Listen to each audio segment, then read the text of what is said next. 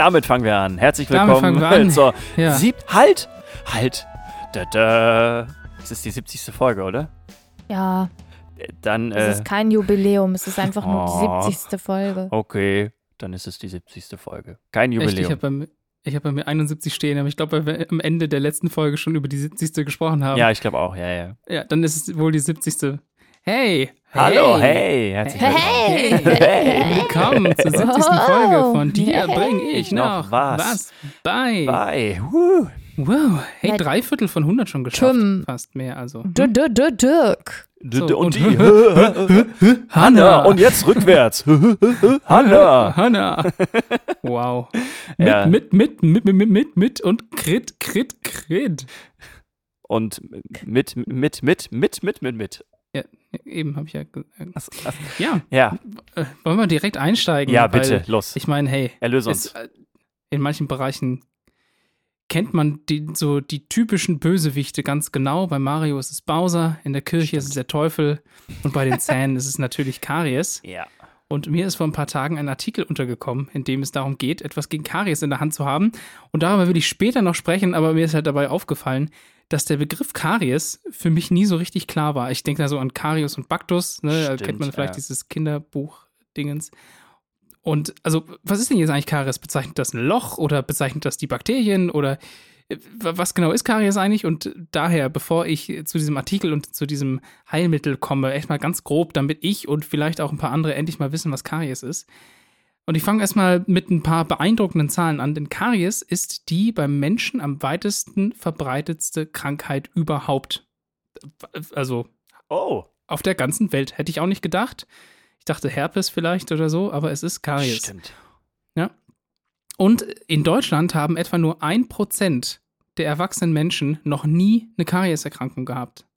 Nur ein Prozent. Das, muss Das, ich ist, auch mal das ist überlegen. heftig, ja, ja. Okay. Aber dann ergibt es, glaube ich, auch wieder mehr ein bisschen mehr Sinn, dass das auch weltweit so verbreitet ist. Und wenn Ja. wir uns mal genau anschauen, was Karies eigentlich bedeutet, dann ist es vielleicht auch ein bisschen klarer, warum solche hohen Zahlen überhaupt zustande kommen.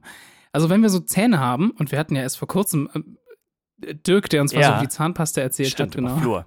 Ja. Richtig. Und das wird nachher auch noch eine Rolle spielen. Und wenn wir jetzt aber uns die Zähne in unserem Gebiss so ein bisschen anschauen, dann ist das, was wir sehen, meist nur der Zahnschmelz. Also das ist das, was wir, was wir sehen können, wenn wir uns das angucken von außen. Äh, Das, also Zähne haben ja auch mehrere Schichten und sowas, da möchte ich eigentlich gar nicht drauf zu sprechen kommen. Auch übrigens beeindruckend, Zahnschmelz ist das äh, härteste Material im menschlichen Körper. Also Oh, das im menschlichen okay. Körper vorkommt. Härter als Und- Knochen? also. Ja. Okay. Das ist das Krass. härteste Material, das wir haben können. Und unsere Zähne haben um sich herum, also auch um diesen Zahnschmelz herum, so, eine, so einen kleinen, das nennt man Biofilm, also so eine Schicht, in der alle möglichen Mikroorganismen leben und glücklich vor sich hin gedeihen. Und das ist bei allen Menschen so. Also das ist völlig normal, dass wir auch eine, eine Mundflora quasi haben. Und ein paar dieser Bakterien haben allerdings die Eigenschaft, dass sie, wenn sie Kohlenstoffe finden, zum Beispiel durch Zucker, den man zu sich nimmt, Säure produzieren. Also es ist ein ganz normales Stoffwechselprodukt. Und Säure sorgt dafür, dass sich die Minerale, die im Zahnstein sind, herauslösen. Ja, Also wenn sich der pH-Wert quasi um so einen Zahn ändert, dann lösen sich Minerale aus dem Zahnschmelz heraus und dann kann das Zahnschmelz halt porös werden. Und das ist normalerweise überhaupt kein Problem, da der Speichel diese Minerale wieder zurückführt. Also die Sachen, die wir dann eben halt auch die, Sachen, die wir, die wir trinken und ander- andersweitig essen, zu uns führen, das landet alles im Speichel und führt das dann normalerweise wieder zu, so zurück. Und gelangt das System allerdings in Ungleichgewicht, weil es zum Beispiel zu viele Bakterien gibt oder zu viel Säure produziert wird, dann wird der Zahnstein eben so schwer geschädigt oder so porös, dass es zu Schäden kommt oder eben auch zu Löchern. Und Karies beschreibt also den Zustand der Schädigung der Zähne aufgrund eines Ungleichgewichts dieses, ja, also innerhalb dieses Biofilms. Und somit die Demineralisierung des Zahnschmelzes aufgrund von Stoffwechselproblemen von Bakterien. So, das, also, das ist eigentlich die Definition von Karies. Ja. Es hat also nichts mit, mit, mit irgendwelchen besonderen Bakterien zu tun, die man sich eingefangen hätte. Oder die Löcher sind auch Ah, nicht Karies, ja. sondern es ist tatsächlich einfach der Prozess der Schädigung durch Stoffwechselprodukte. Ja. Und Karies kommt übrigens aus dem Lateinischen und bedeutet so viel wie Fäulnis. Und deswegen ist ein anderer Begriff für Karies auch Zahnfäule, was ich äh, zwar noch nicht gehört hatte, was aber ich so ein schon, bisschen aber ich Sinn dachte, ergibt. das wäre was anderes. Nee, es ist ja. tatsächlich das Gleiche. Ja. Okay. Ah. Und jetzt will ich gar nicht drüber reden, wozu Karies dann führen kann, weil also manche wissen das natürlich auch, je nachdem, wie stark fortgeschritten so ein Karies ist, sondern darüber, was man dann mit dem Schäden, also mit den Schäden und den Löchern anstellen muss, die entstehen. Das Problem ist ja nämlich, dass der Körper selbst die Löcher nicht mehr schließen kann. Das ist das Problem bei Zahnschmelz. Also der Körper selbst kann Zahnschmelz nicht reparieren. Und ist der Schaden noch relativ gering und der Schmelz quasi nur, nur ein bisschen porös, dann kann man versuchen, den Zahn noch zu remineralisieren, also wieder Schmelz aufzubauen. Und das macht man zum Beispiel mit Hilfe von Fluorid. Ja, Ne? genau. Also Fluorid macht genau das. Da werden dann quasi extra Minerale äh, gebunden und wieder zurückgeführt und das stärkt halt den Zahnschmelz. Und deshalb ist es auch ein typischer Bestandteil bei der Prophylaxebehandlung, wenn man in so einer Praxis ist. Ist das Loch aber zu groß, dann haben wir eben das Problem, dass das quasi nichts mehr bringt mit dem Fluorid und dann kommt es zum bekannten Bohren und Füllen, das bestimmt einige von uns und von den HörerInnen auch schon erlebt haben. Also ich auch, muss ich dazu sagen. Und wenn wir Ja. aber an die Zahlen denken, die ich vorhin genannt habe, dann muss man sich gar nicht mehr so schlecht fühlen, finde ich, dass das Nee, vorkommen stimmt. kann. Ja, es gibt ja auch, manchmal gibt es ja wirklich auch Stellen, an denen man das gar nicht verhindern kann. Mhm. Also wenn die Zahnzwischenräume so eng sind oder was auch immer. ja. Genau, Stimmt, da also es gibt auch kein- Möglichkeiten, kein das zu verhindern. Also das, es gibt super, super viele Faktoren, die das beeinflussen. Genau. Und eine Sache, die tatsächlich relativ simpel ist, in Anführungsstrichen simpel, ist, keine Kohlenstoffe und keine Zucker zu sich zu nehmen, weil dann Ha, ja, diese stimmt, Bakterien einfach diese Säure nicht mehr Ja. produzieren können. Aber das ist auch leichter gesagt als getan. Aber das ist auf jeden Fall ein großer Bestandteil, weswegen quasi der hohe Genuss von Zucker ein Problem ist bei den Zähnen. Ja. Ich esse gleich erstmal noch ein Eis. Genau, eben. Ja, also Und es dazu ist, kommt auch- Ja, es ist so ein, glaube ich, so ein Mix aus säurehaltigen und süßen, süßen gegen, also süßen Getränken zum Beispiel. Ich merke das, wenn ich Genau. eine Zeit lang irgendwie wirklich was Saures getrunken habe, dann merke ich, dass meine Zähne empfindlicher werden und sobald die Zähne einmal so empfindlich sind, dann sind sie halt an oder dann werden sie halt leichter durch diesen Zucker halt angegriffen und dadurch äh, entsteht das dann alles. Und man, Ja, wenn man dann einfach merkt, dass es dann zu viel wird und die Zähne zu empfindlich werden, dann äh, kann man einfach darauf achten, weniger mit Säure, mit Säurchen. Also, das ist jetzt, sei mal dahingestellt. Wir sind jetzt, also wir haben es jetzt schon geschafft, dass es zu spät ist. Wir Ja. haben also uns schon Löcher eingehandelt. Und das Ding ist mit dem, mit dem Bohren und dem Füllen, das muss eventuell nicht mehr lange so sein. Denn jetzt kommen wir zum Beitrag, den ich vor ein paar Tagen gelesen habe. ForscherInnen aus der University of Washington haben bereits 2018 ein Paper veröffentlicht, in dem sie diese Demineralisierung mit Hilfe von sogenannten Peptiden umdrehen wollen. Das heißt also, also vielleicht erstmal Peptide, das sind kleine Proteine, also so Aminosäureketten, das sind so chemisch-organische Verbindungen, bezeichnet man aber ganz gerne einfach als kleine Proteine. Was nicht, also Ah, das ist vielleicht so ein. Insider in, innerhalb der Community, den ich noch nicht ganz verstehe, aber also damit die Leute, die sich damit auskennen, das auch schon gehört haben. Es gibt nämlich ein Protein mit dem Namen Amelogenin, das baut Zahnschmelz auf. Also das ist daran beteiligt an, an der Herstellung von Zahnschmelz. Und die haben das zur Basis genommen und daraus dieses Peptid ge ge gebastelt. Und was man dann macht, ist, man trägt das auf den Zahn auf und dann haftet das am Zahn. Also es verbindet sich tatsächlich mit der Zahnoberfläche und fördert dann das Wachstum der Zahnschmelzstruktur, in dem Mineralien wie Calcium oder Magnesium angelagert werden. Das ist also quasi ein ähnlicher Vorgang wie das, was Fluorid macht, allerdings um ein viel, viel, viel, viel, vielfaches schneller. Damit kann man also zerstörten Zahnschmelz wieder aufbauen. Der kann quasi nachwachsen. Das haben sie zumindest im äh, Labor nachgewiesen und die AutorInnen hoffen, dass sich damit bald Zahnpasten und Cremes herstellen lassen, die das Bohren und das Füllen eben in den meisten Fällen unnötig machen könnten. Also klinische Tests wurden, also in, der, in dem Paper selbst wurden angekündigt. Ich weiß nicht, ob die schon laufen. Allerdings sind einige ForscherInnen an anderen Orten nicht so ganz überzeugt gewesen von den Ergebnissen, haben gesagt, es gibt noch keinen wirklichen Wirksamkeitsnachweis. Wir können also gespannt sein, ob das demnächst vielleicht tatsächlich zur Einführung von besonderen Zahncremes oder sonst was führt, die es auf jeden Fall ja, schwieriger machen, große Löcher in unseren Zähnen nachher zu halten. Was die allerdings auch sagen, ist, wenn das Loch zu tief ist, dann lässt Ja. sich nichts mehr machen. Also da muss auf jeden Fall gebohrt werden.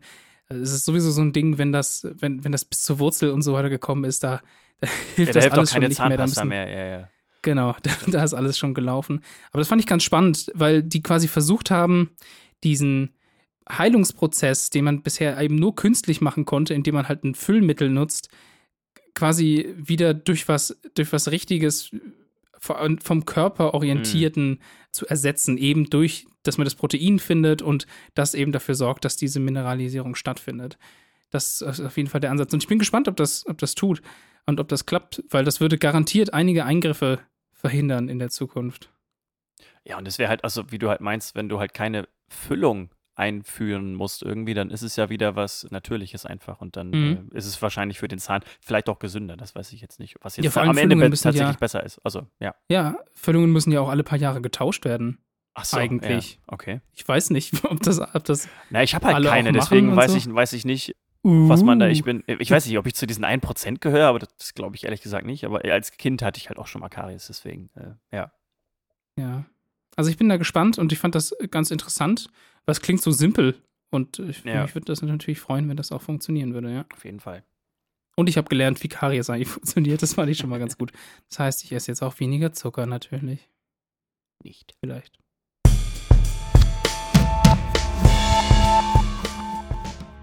Wenn ihr euch jetzt richtig gut die Zähne geputzt habt, ne, dann sind die ja weiß. Und dann äh, reflektiert ja das Licht richtig gut. Mhm. Und um das soll es tatsächlich heute gehen, um die Reflexionsfähigkeit von Oberflächen. Und die Einheit von Reflexionsfähigkeit ist die Albedo.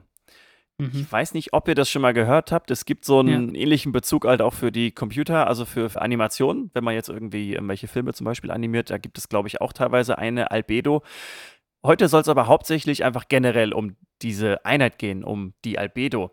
Und zwar ist die Albedo ein Maß für die Reflexionsfähigkeit äh, von Oberflächen, wie schon gesagt. Und das geht von 0 bis 1, beziehungsweise von 0 bis 100 Prozent. Eine Albedo von 0,5 heißt zum Beispiel, dass 50 Prozent des Lichts reflektiert wird und die restlichen 50 Prozent absorbiert werden. Das ist erstmal recht simpel und es klingt auch so ein bisschen langweilig, aber es hat halt einen riesigen ja, Einfluss auf unseren Alltag. Fangen wir aber nicht bei uns im Alltag an, sondern mal wieder im Weltall, wo auch sonst. Denn Himmelskörper an sich haben halt nämlich auch eine Albedo. Die Erde hat zum Beispiel einen durchschnittlichen Albedo von 0,306. Also knapp 30 Prozent Mhm. des Lichtes werden wieder reflektiert und die restlichen 70 Prozent werden absorbiert. Die Venus hat mit 0,77 eine etwas größere Albedo und der Mond, das hat mich ein bisschen gewundert, hat eine kleinere Albedo von 0,11. Damit, Ah? damit ist die Erde reflektiver als der Mond, was bedeutet, wenn man jetzt auf dem Mond steht, während die Erde voll beleuchtet wird, dann guckt man Richtung Erde und dann wirkt die Erde heller als der Mond bei Vollmond auf der Erde. So, Mhm. das liegt natürlich daran, dass die Erde erstmal viermal größer äh, ist, also einen viermal größeren Durchmesser als der Mond hat und halt aber auch dreimal so reflektiv ist. Und jetzt ein ganz spannendes Phänomen. Wenn jetzt der Mond so eine ganz dünne Sichel hat, dann kann man ja meistens, wenn man zum Beispiel durch ein Teleskop oder durch auch vielleicht ein Fernglas, das reicht auch schon, kann man ja den gesamten Mond ja irgendwie erkennen. Man sieht quasi, Mhm. dass so eine Sichel da beleuchtet wurde durch die Sonne, aber man kann den Rest sehr, sehr dunkel, kann man aber sehen. Mhm. Und warum man das sehen kann, das liegt an der Reflexion der Sonnenstrahlen durch die Erde. Mhm. Das heißt, die Sonne strahlt die Erde einfach so stark an und die Erde ist so reflektiv, dass dann wiederum das Licht, was sozusagen von der Erde wieder abgegeben wird, man dann auf dem Mond erkennt. Hm. Wusste ich so auch nicht. Und jetzt wisst ihr, welcher Himmelskörper im Sonnensystem die höchste Albedo hat. Die Sonne. Ja, das ist ganz interessant, weil die Sonne ja selber ein Stern ist und sozusagen dann ja nicht mehr selber was reflektieren kann, sondern ja selber die Sonne, also selber Die, Sonnenstrahlen die abgibt. reflektiert bestimmt auch selber was, aber wahrscheinlich Ja, ist die genau. Eigenausstrahlung einfach Überdeckt viel, das mehr, dann. viel höher. Genau, richtig. Ja. Und zwar ist das der Enceladus. I love them in Salados. Yes, ich habe ich hab, äh, gedacht, dass du es vielleicht wüsstest, aber das hat tatsächlich ein Albedo von 0,99. Also Das liegt bestimmt Wow. daran, dass es so Extrem eisig ist, oder? Genau, richtig. Also das ist halt Ja. wirklich so, da habe ich mich ein bisschen, ein bisschen gefreut, als ich, als ich das gesehen habe, dachte ich so, oh, das ist doch schön, dass der Enceladus mal wieder, wieder so eine Rolle spielt. Genau, also der Enceladus ist halt extrem reflektiv. So, dann gibt es noch den Saturnmond Iapetus. Der hat den größten Helligkeitskontrast im Sonnensystem, also den größten Unterschied Mhm. von der höchsten zu der niedrigsten Albedo. Und das äh, geht halt von 0,05, also sehr, sehr dunkel, schwarz eigentlich schon, bis 0,5. Das heißt, der Mhm. Mond ist halt sehr, ich will nicht sagen wie so ein Dalmatiner, aber halt so ein bisschen sehr gefleckt halt. Mhm. Genau, aber jetzt kommen wir nochmal zurück zum irdischen Albedo. Wir wissen halt jetzt, dass äh, je heller eine Oberfläche ist, desto weniger Strahlen werden absorbiert. Frischer Schnee zum Beispiel hat eine Albedo von 0,8 bis 0,9. Eis ist halt auch in dem Bereich so. Da hängt es ein bisschen davon ab, wie alt der Schnee ist und ob dann noch irgendwas anderes dazwischen ist. Wasser auf der anderen Seite hat eine Albedo von 0,05 bis 0,22. Mhm. Das hängt so ein bisschen vom Einfallswinkel ja, der Sonnenstrahlen ab. Rasen hat eine Albedo von 0,2 und Asphalt von ungefähr 0,15. So, hm. und jetzt das große Ergebnis, was dadurch sozusagen auch jetzt wieder sichtbar wurde, ist, dass halt zum Beispiel durch den Rückgang der polaren Eiskappen und durch weitere Bebauung von Wiesen und Feldern die Albedo der Erde sinkt und somit die Erde immer mehr Sonnenstrahlen aufnimmt und äh, die Erde sich dadurch immer weiter erhitzt und somit mhm. dann auch die Klimaerwärmung weiter vorantreibt. Und gerade der Einfluss des Eis ist so gravierend, weil der Unterschied halt von Eis zu Wasser so riesig Ja, der ist, ist extrem groß, ja. Genau, also da ist halt der Unterschied ist halt direkt von Schnee und von Eis zu Wasser wirklich so groß, dass halt wirklich riesige Mengen an Sonnenstrahlen wirklich auch absorbiert werden. Genau, und diese Eis-Albedo-Rückkopplung nennt man eine positive Rückkopplung, da es halt den Effekt der Klimaerwärmung ja, verstärkt.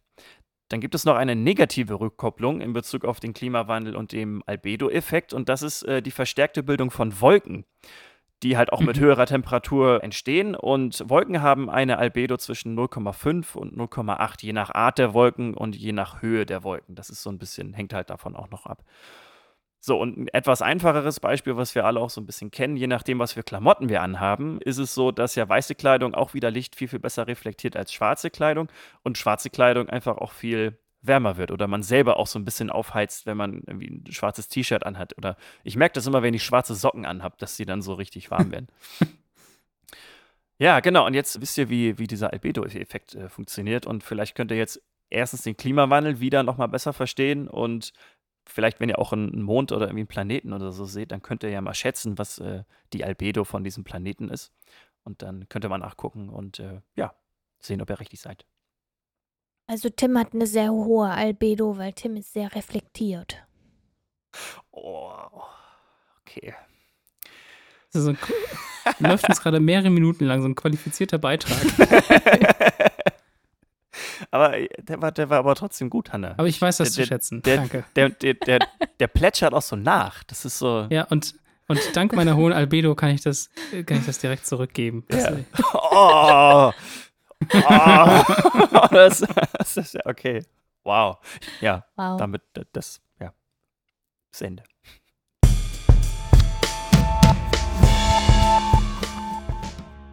Ich möchte heute mit euch ein bisschen über Forschung sprechen im generellen und vor allen Dingen bezogen auf Medikamente. Und zwar sind Pharmafirmen und andere Forschende ja dazu verpflichtet, alle klinischen Studien mit PatientInnen in der EU-Datenbank EudraCT oder wie auch immer man das spricht, Eudract, zu registrieren und die Ergebnisse spätestens ein Jahr nach Ende der Studie einzupflegen. Eigentlich. Das gilt seit 2014, soweit ich weiß. Hm. Und das gilt auch ausdrücklich für negative Ergebnisse. Mhm. Denn Patientinnen und Ärztinnen profitieren ja auch, wenn sie erfahren, dass etwas nicht wirkt. Und eine Auswertung von der Universität Oxford und der NGO Transperimet zeigt, wie häufig das passiert. Und jetzt lass mich raten. Nicht so häufig, wie es sollte. Hm. Die AutorInnen haben insgesamt 5976 Studien in 14 europäischen Ländern entdeckt, die im Jahr 2015 oder früher genehmigt wurden und deren Ergebnisse bis heute nicht veröffentlicht sind. Huh. Die größten Lücken finden sich in Italien, da sind es 1221 Studien ohne veröffentlichte Ergebnisse. In Spanien 884, den Niederlanden 839, in Frankreich 698 und dann kommt Deutschland mit 554 Studien, hm. deren Ergebnisse nicht veröffentlicht wurden. Und das sind insgesamt immerhin 56 Prozent aller Studien, wow. für die man Ergebnisse erwarten kann. Das ist zu viel. Ja. Das ist, ja. Ja, wenn man das jetzt wohlwollend auslegt, könnte man sagen, die nationalen Behörden haben es schlichtweg einfach versäumt, die Veröffentlichung der Studienergebnisse einzufordern. Aber nicht nur Pharmakonzerne, sondern auch Universitäten veröffentlichen ihre Ergebnisse nach dieser Studie oder nach dieser Erhebung häufig nicht, obwohl deren Arbeit ja sogar mit öffentlichen Geldern finanziert wird, was ich echt krass finde. Und selbst der Ausgang von Studien mit Kindern, die halt ethisch besonders diffizil sind, bleiben halt der Öffentlichkeit oft verborgen. Und dafür, dass halt Forschende ihrer Verpflichtungen künftig besser nachkommen, tun halt die Aufsichtsbehörden in den europäischen Ländern eigentlich ziemlich gar nichts. Und in Deutschland sind dafür das Paul-Ehrlich-Institut, PEI, und das Bundesinstitut für Arzneimittel und Medizinprodukte, BFARM oder PFARM, verantwortlich. Und naja, die öffentlich-rechtlichen, also NDR, WDR und äh, die Süddeutsche Zeitung haben halt beim PEI nachgefragt und auch beim Farm und die halt mit diesen Vorwürfen konfrontiert, beziehungsweise einfach mit der Erhebung, die sie gemacht oder die gemacht wurde. Und das PEI hat überhaupt nicht reagiert und Farm hat halt geantwortet, dass es keine gesetzlichen Sanktionsbefugnisse gegen Studienverantwortliche gibt und sie sozusagen nicht dazu gezwungen werden können, ihre Ergebnisse zu veröffentlichen, was Mhm. tatsächlich auch faktisch so ist. Mhm. Was aber bedeutet, dass wir halt dafür sorgen müssen, dass es so eine, dass es nicht nur die Pflicht gibt, weil die gibt es ja, sondern eben auch eine Durchsetzungsmöglichkeit. Und Ja. daran Mhm. scheitert es halt leider ganz oft. Das ist eigentlich ein klassisches juristisches Problem, was wir haben. Es gibt eine Verpflichtung, aber quasi keine Durchsetzungsstärke, weil es keine Rechtsgrundlage dafür gibt. Und Anfang Mai haben halt verschiedene Organisationen, darunter eben auch die NGO Transparimet und Transparency International, an den Farm-Präsidenten Karl Broich appelliert, dass er sich halt für diese Transparenz einsetzen soll. Und Broich hat dann eben in Absprache mit den BehördenleiterInnen anderer EU-Länder die EU aufgefordert, den Veröffentlichungspflichten mit der, naja, Schaffung gesetzlicher Regelungen Nachdruck zu verleihen Mhm. was da passiert. Die Mühlen mahlen langsam. Ja, ja. Und es gibt aber auch ein Land, was tatsächlich zeigt, dass es auch anders geht, und zwar ausgerechnet Großbritannien, die jetzt aus Mhm. der EU ausgetreten sind. Ja. Hier gibt es nämlich laut der Auswertung von Transparent keine einzige nationale Studie, die bis 2015 registriert wurde und deren Ergebnisse noch nicht veröffentlicht sind. Was echt krass ist, finde ich. Haben die irgendwie einen, Und- einen anderen rechtlichen Hintergrund irgendwie? Also, dass da die Durchsetzung einfacher ist? Das weiß ich nicht, das konnte ich irgendwie nicht Ja. rausfinden, aber dadurch, dass es quasi eigentlich einen EU Ach so, eine ja. EU-Regelung sein müsste, die da zur Durchsetzung führt, Hm. müsste das ja, wenn dann neulich entstanden sein bei Hm. denen. Ah, ja. Tja, und in Deutschland wurden stattdessen aber sogar 7% aller Studien erst gar nicht in der Datenbank registriert, was ich schon auch krass finde, weil wir haben jetzt die ganze Zeit über Studien geredet, die sozusagen registriert wurden, aber dann das Ergebnis nicht veröffentlicht wurde. Aber in Deutschland gibt es dann noch 7% aller Studien, die quasi überhaupt nicht in der Datenbank landen, dass die überhaupt vorgenommen werden.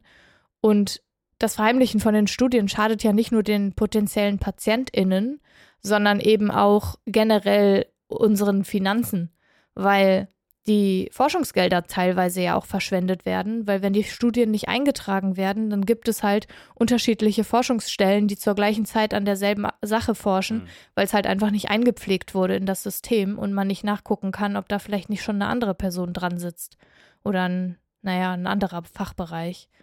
Und das ist natürlich total doof, wenn die Forschenden nicht voneinander wissen. Hm. Mhm. Ich meine, das Und- ist ja auch für den Austausch ja durchaus sehr interessant. Also ich könnte mir vorstellen, dass Forschungsgruppen ja dann auch, wenn sie irgendwie Ergebnisse dann ja fertig haben oder präsentieren wollen, äh, dass es ja durchaus auch sinnvoll sein kann, da sich auszutauschen vielleicht. Ja, und ich finde es halt so krass, dass einfach irgendwie negative Ergebnisse in Anführungsstrichen halt für so blöd gehalten werden, dass sie halt gar nicht erst veröffentlicht werden. Hm. Dabei ist es ja wirklich, also das ist ja eine totale Bewertung, ne? Also statt dass man sagt, in der Studie ist rausgekommen, das und das Produkt ist da und dafür nicht geeignet, ist es ja trotzdem ein positiver Outcome für die, also für die Forschung.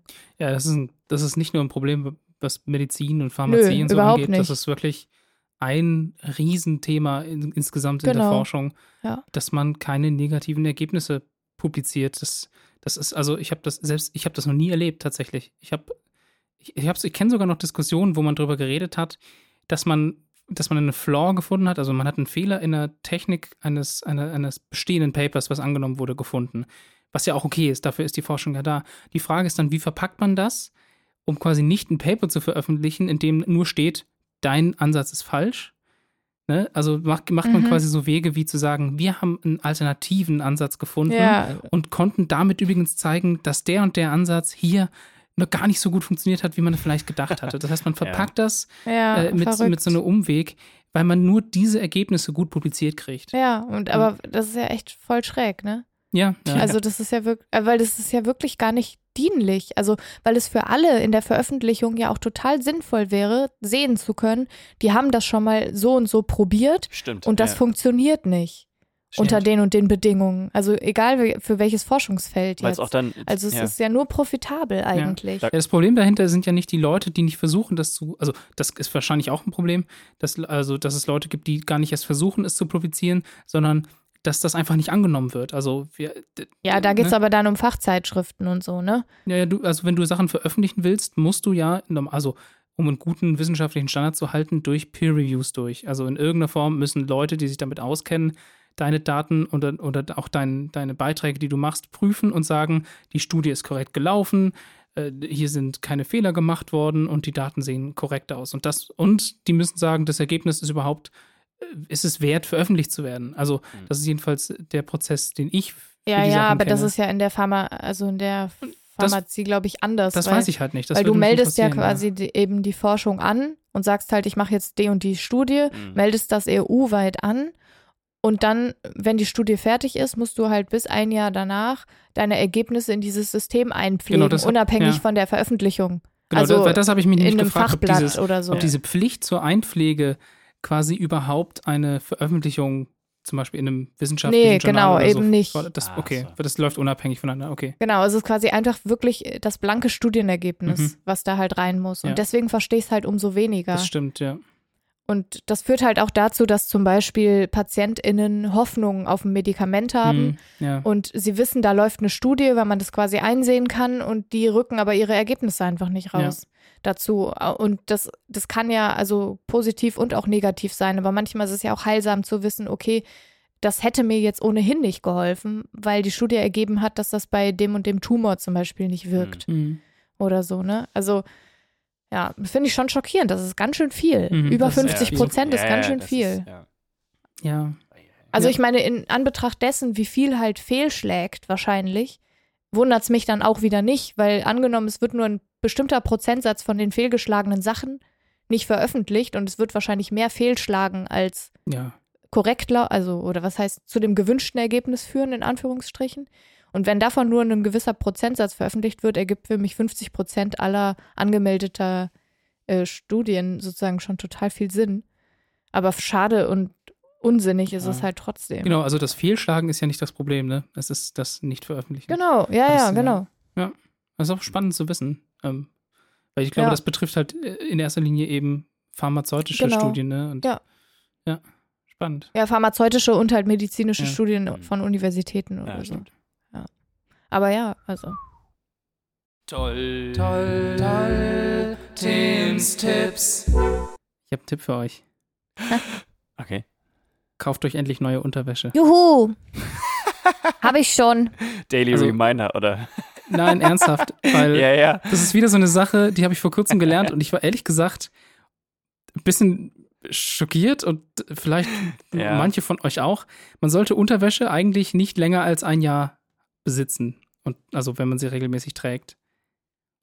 Und das ist dann doch ein Zeitraum.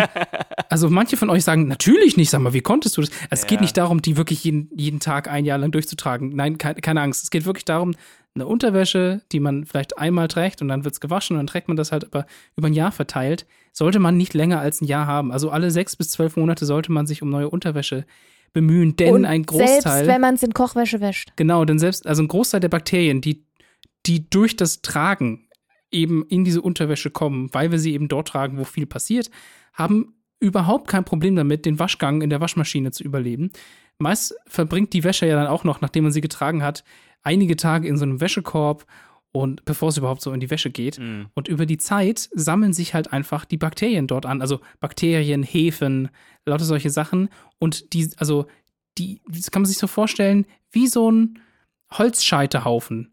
Das wird immer mehr, egal ob man es in die Wäsche wirft oder nicht. Und irgendwann machen die halt Probleme. Also, du wirst daran nicht sterben, aber es wird vermutlich auch nicht besonders hilfreich sein und früher oder später Jucken oder irgendwelche anderen Sachen hervorrufen. Und deswegen sagen das mehrere Studien und ExpertInnen, dass man eben Unterwäsche nur so zwölf Monate lang haben sollte. Von wem sind die Studien in Auftrag gegeben worden? Von der Pharmalobby. Nein, ich weiß es nicht. Das weil, also es würde mich mal interessieren, weil es könnte jetzt ja auch sein, dass es irgendwie, keine Ahnung, Ein Modeindustrie ist. So, ja, oder so. stimmt. Ja. Das, Das ist, ja, das ist stimmt. tatsächlich eine gute Frage. Ich kann eine andere Studie zitieren, die herausgefunden hat und belegt hat äh, im Jahre 2001, dass ein durchschnittliches Paar gewaschener Unterwäsche etwa ein Zehntel Gramm Kot enthält. Okay. Frisch nach dem Waschgang. Also, Also eigentlich am besten immer nur einmal Unterwäsche tragen und dann wegwerfen. nee, das habe ich nicht gesagt, aber also ein bisschen kann man schon.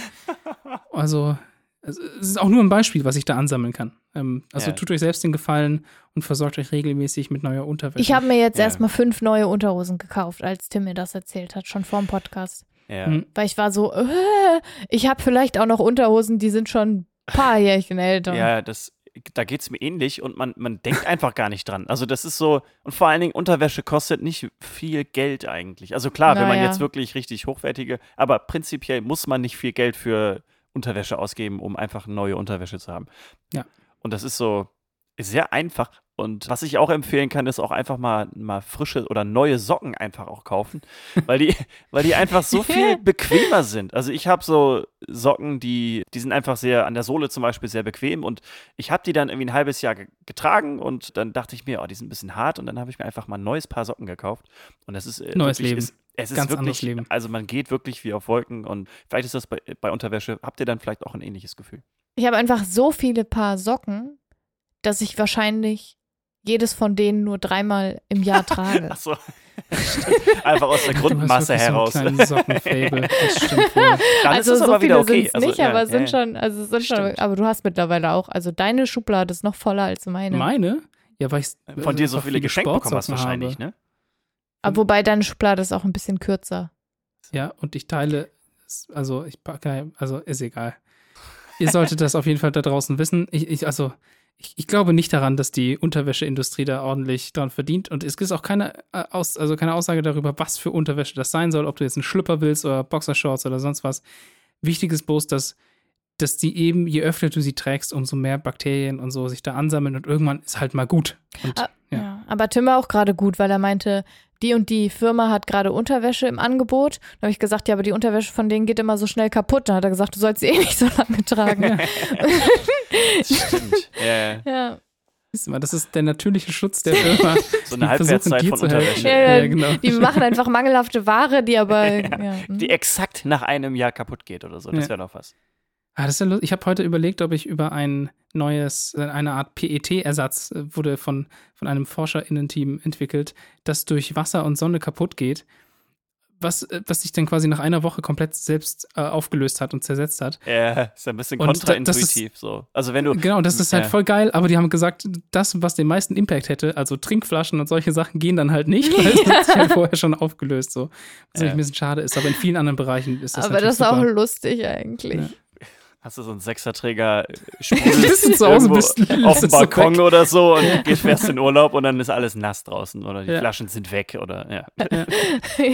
Hat die jemand geklaut? So ähnlich wie mit dem Herzschrittmacher, der sich, der sich auflöst über die Zeit. Auch super spannend. So ein Team einfach einen Herzschrittmacher Macher gemacht, der sich selber auflöst im Herzen. Aber Wie geil also, ist das denn? Gewollt oder? Ja, weil Aber- es gibt, also manchmal brauchst du nur so kleine Herzschrittmacher, die nur zum Beispiel nach einem Eingriff oder so ein bisschen so helfen. Starthilfe geben. Genau. ne? Ach so. Ja. Und Und die Und, müssen dann, ähm, ach so, die müssen gar nicht. die müssen sonst operativ wieder entfernt ah. werden. Ah, Das weil ist natürlich quasi, scheiße. Ah, so, wie so, ein, wie so ein Ersatzmotor quasi, der mitläuft und dann am Ende kann der Motor aber für sich laufen und dann. Äh, Genau. ah, ja. Ja, aber das ist ja sowieso total spannend, was, also weil es gibt ja auch schon lange so selbstauflösende Fäden Mhm. und so. Ja, Habe ich genau. auch schon bekommen, Und ja. ich hatte halt auch bei meiner Knieoperation, haben die halt quasi in meinem Körper genäht und eine Mhm. Sehne quasi an einen Knochen getackert und dann vernäht und so. Und da sind halt dann Zuckerschrauben drin Ja. gewesen. Und die Schrauben haben sich dann selber aufgelöst, weil die halt aus Supergeil. Zucker sind. Ja. Voll geil. So, wo ich mir auch so dachte, so, okay, gut, schön, dass ihr das nicht nochmal aufmachen müsst. Hm. so mit Zucker ange, angenagelt. Ja. Ja. Also da muss man schon sagen, So der Fortschritt in der Medizin, das Weiterleiten von Studienergebnissen, was da nicht gut funktioniert, funktioniert dafür in völlig weirde, weirden Ja. Bereichen, um irgendwie sich coole Sachen auszudenken. Da bin ich auf jeden Fall positiv gestimmt für die Zukunft. Hauptsache keine Zuckerschrauben an die Zähne, wie wir gelernt haben. Oh, ja.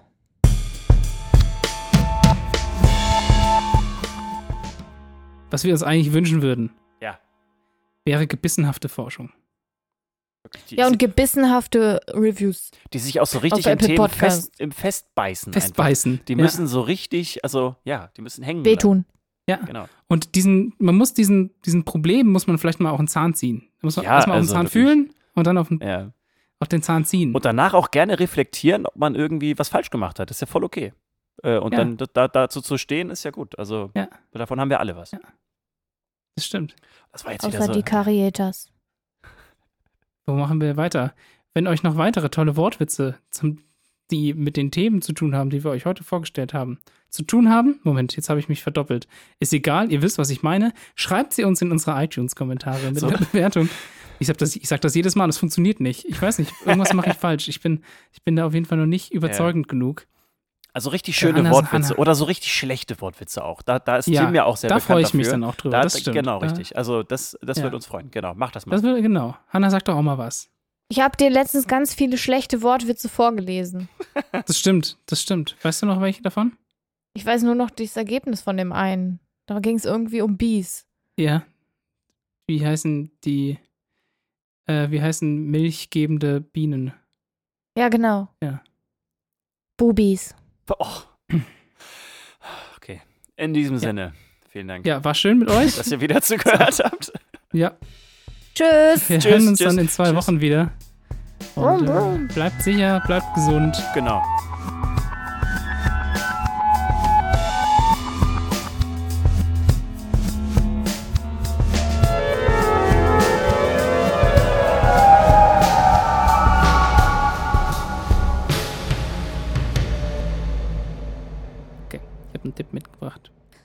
Wieder was mit Haushalt. Was mit Haushalt? Tim? Hast du was mit Haushalt vorbeigebracht? Psst. Ey, hast, Ja. du, hast, du was, hast du was mit Haushalt? Psst, ey, psst. psst. Hast du getroffen? Hast du getroffen? Ich glaube, ich habe. Guckst du jetzt extra nach, ob du getroffen hast? Ja, das. Nein, Ah, sie hat nicht getroffen. aber so close. War so knapp. Schade. Ah, shit.